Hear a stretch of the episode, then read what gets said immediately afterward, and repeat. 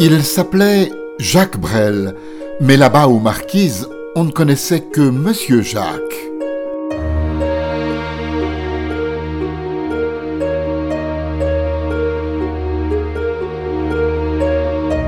Quel meilleur mariage pour un journaliste que de pouvoir combiner le voyage lointain et les rencontres les plus enrichissantes.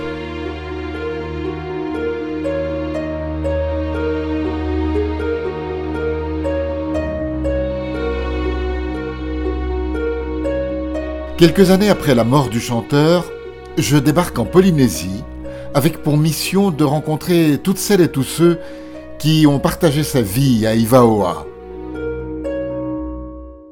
Ivaoa, là où repose aussi Paul Gauguin.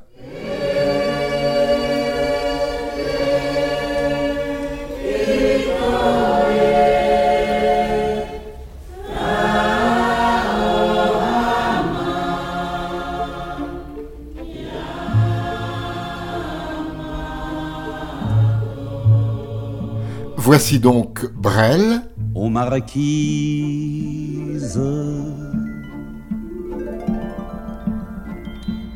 Mais qu'est-ce qui avait bien pu pousser le célébrissime artiste à abandonner la scène en plein triomphe pour aller jouer les Robinson Moi, j'essaie de, de réaliser les étonnements, plutôt que les rêves. J'essaie de réaliser les étonnements que j'ai eus jusqu'à, mettons, 20 ans, enfin. Et à 40 ans, on s'en aperçoit. Ça, c'est un autre problème. À 40 ans, on le sait. Jusqu'à 40 ans, je ne le savais pas. Et maintenant, je sais que c'est comme ça. Et peut-être qu'à 60 ans, je vais découvrir autre chose. Et je crois qu'un homme est un nomade. Il est fait pour se promener, pour aller voir de l'autre côté de la, colline. Je parle de l'homme du mal. Je crois vraiment ça. Et je crois que par essence, la femme l'arrête.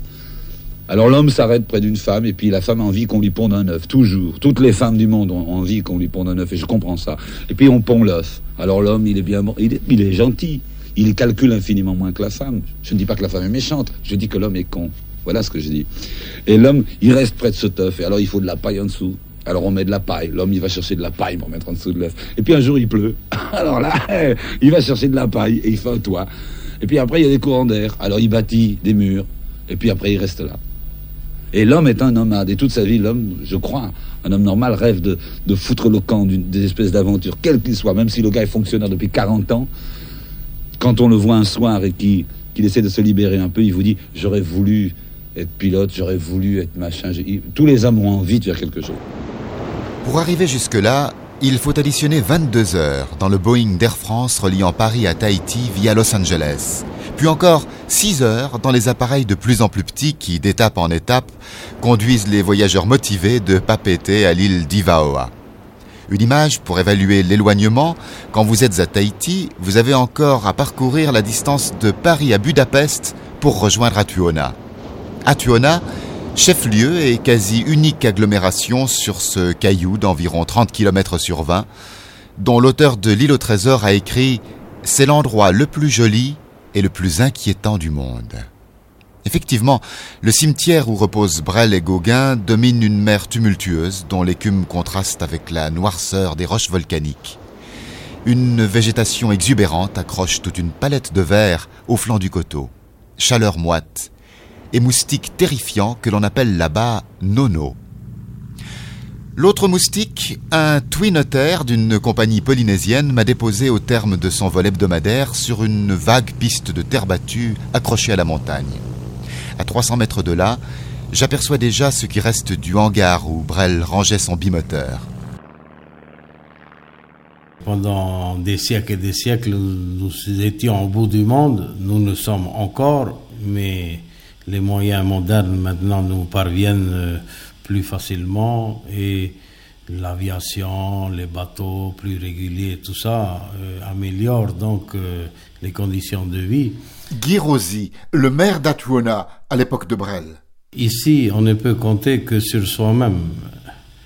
On doit tout importer de l'extérieur, vu les distances, vu le tarif du fret à mon avis, euh, nous ne serons jamais envahis par les touristes vu le coût des, transports aériens, vu l'éloignement où nous sommes par rapport aux fournisseurs potentiels de touristes. je pense pas que nous serions envahis.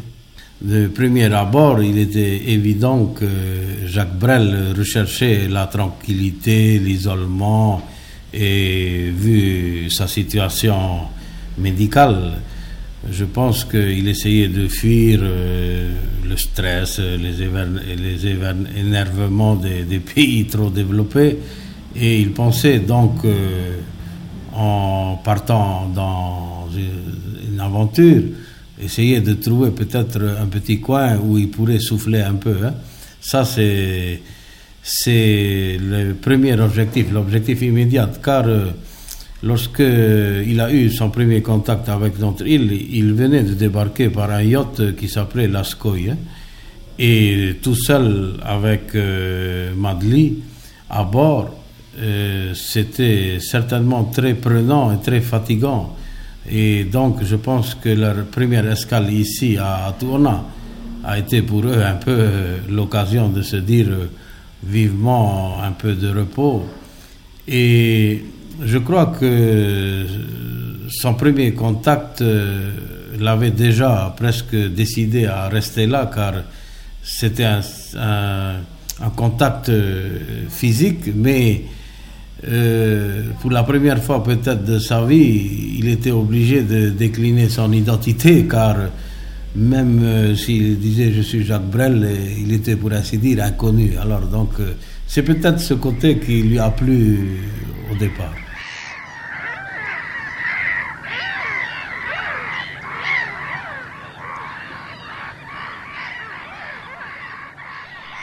Cette Madly à laquelle Guy Rosy faisait allusion, fut la dernière compagne de Brel, dans une modeste bâtisse édifiée sur les hauts d'Atuona, au bord du chemin qui conduit au cimetière.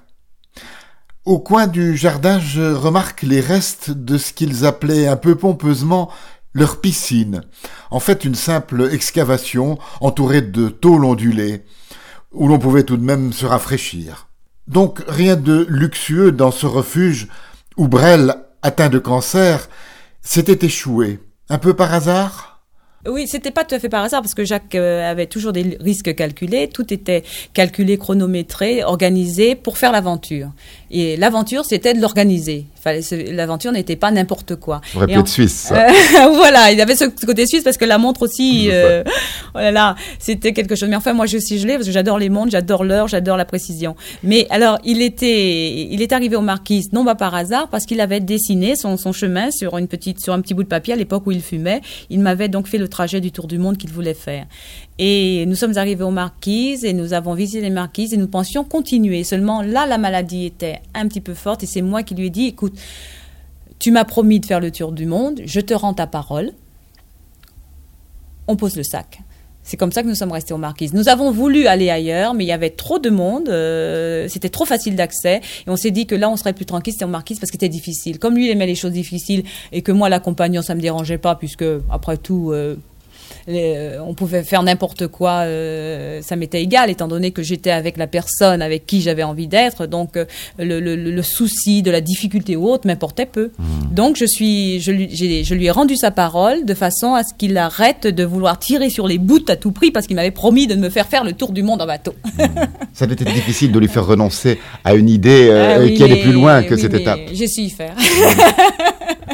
Non, non, il fallait absolument s'arrêter. C'était important pour lui parce que je voulais quand même on avait quand même sur nous, au-dessus de, notre tête, il y avait l'échéance, telle date, euh, grosso modo, euh, il y avait la mort, parce qu'on nous avait dit ça, puis nous, on y avait cru bêtement, je, dois dire, parce que maintenant, avec ce que je sais, euh, j'aurais pas pris cela de la même façon. C'est-à-dire, je l'ai aidé à, traverser cette maladie, mais je crois que maintenant, sachant ce que je sais, j'aurais encore fait davantage, j'aurais fait autre chose pour cette maladie, même si on a bien vécu ce temps-là, mais de croire les médecins, je trouve que c'est une ineptie de croire le médecin qui vous dit vous avez quatre ans à vivre, il faut pas le croire, il faut prendre toute sa volonté, toute sa force et foncer. Mais il ne faut pas croire que la date est là et bon ben ça va arriver telle date. En fait finalement on crée. Moi je maintenant j'ai beaucoup travaillé sur tout ça et je vois la force de la pensée est énorme. Je dis pas qu'il aurait vécu tellement plus parce qu'il avait fait sa vie, il avait il avait je crois aussi à la destinée, mais je dis quelque part aussi qu'il ne faut pas se laisser aller, se résigner à dire le médecin a dit c'est telle date, donc c'est telle date. C'est pas vrai, le médecin n'en sait rien. Il n'en sait, il sait rien du tout. Maintenant, ça, j'en suis sûre et je, s'il y a quelque chose à dire maintenant, c'est ça. J'avoue que, euh, sachant ce que je sais maintenant, j'aurais aidé sûrement de la même façon et plus encore. Michel Gauthier fut pilote et ami fidèle de Jacques Brel. Je lui demande si, à sa connaissance, le chanteur a jamais regretté de s'être isolé ainsi en plein Pacifique. Pas du tout, et, plutôt bien content d'être à l'abri de tout, de tout ce qui représentait la civilisation. Et, on avait un, feeling extraordinaire parce que justement, je je suis comme ça aussi. Je suis inadaptable en France on, ne, pense plus de la même façon que les autres. Et les gens peuvent se demander, mais qu'est-ce que c'est ces sauvages? Et nous, on pense que les sauvages, ils sont en Europe. En tout cas, les sauvages pour Jacques Brel, c'était les journalistes dans les dernières années de sa vie. Oui, mais c'était un tout. Hein. C'était les journalistes, c'était les les, les oui, mais ça, il était bien content à une époque euh, qu'ils existent. Les journalistes et les impresarios, faut pas pousser. Hein. Euh, bon, quand on est malade, on n'a plus envie de voir personne. C'est pour ça que je comprends très bien que quelqu'un qui a envie de se retirer, on lui foute la paix. Du reste, il l'avait carrément dit, il n'avait pas caché. Il a dit maintenant, laissez-moi, je me retire de la scène. Donc ça voulait dire qu'il se retirait. Mais il, euh, est certain que ce qu'il voulait dire, il était heureux de vivre au Marquis parce qu'il était inconnu. On connaissait Jacques, mais on connaissait pas Brel.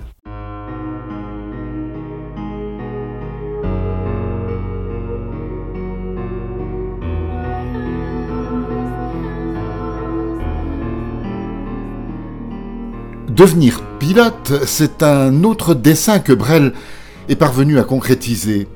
Jean Liardon, son ami et instructeur de vol, dont les enfants avaient Brel comme parrain, a bien saisi les motivations du chanteur, son besoin d'évasion vers un Far West fantasmé.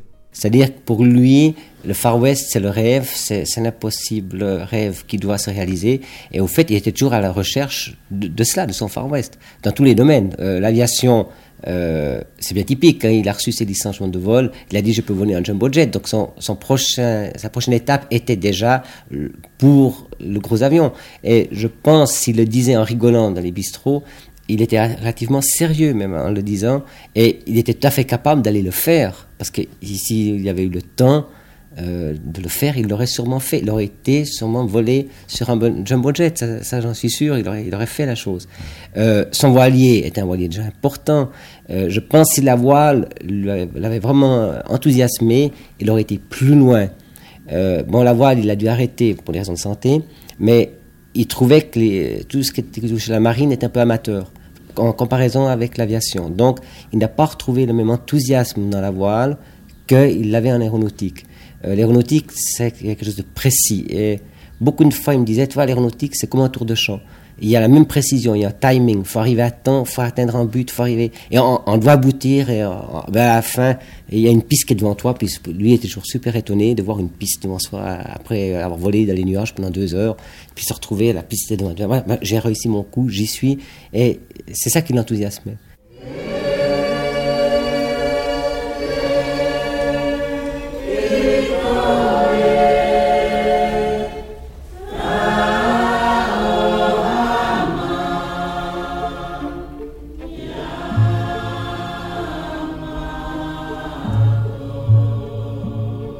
Jacques Brel. Aux marquises. À suivre au prochain épisode, déjà en ligne.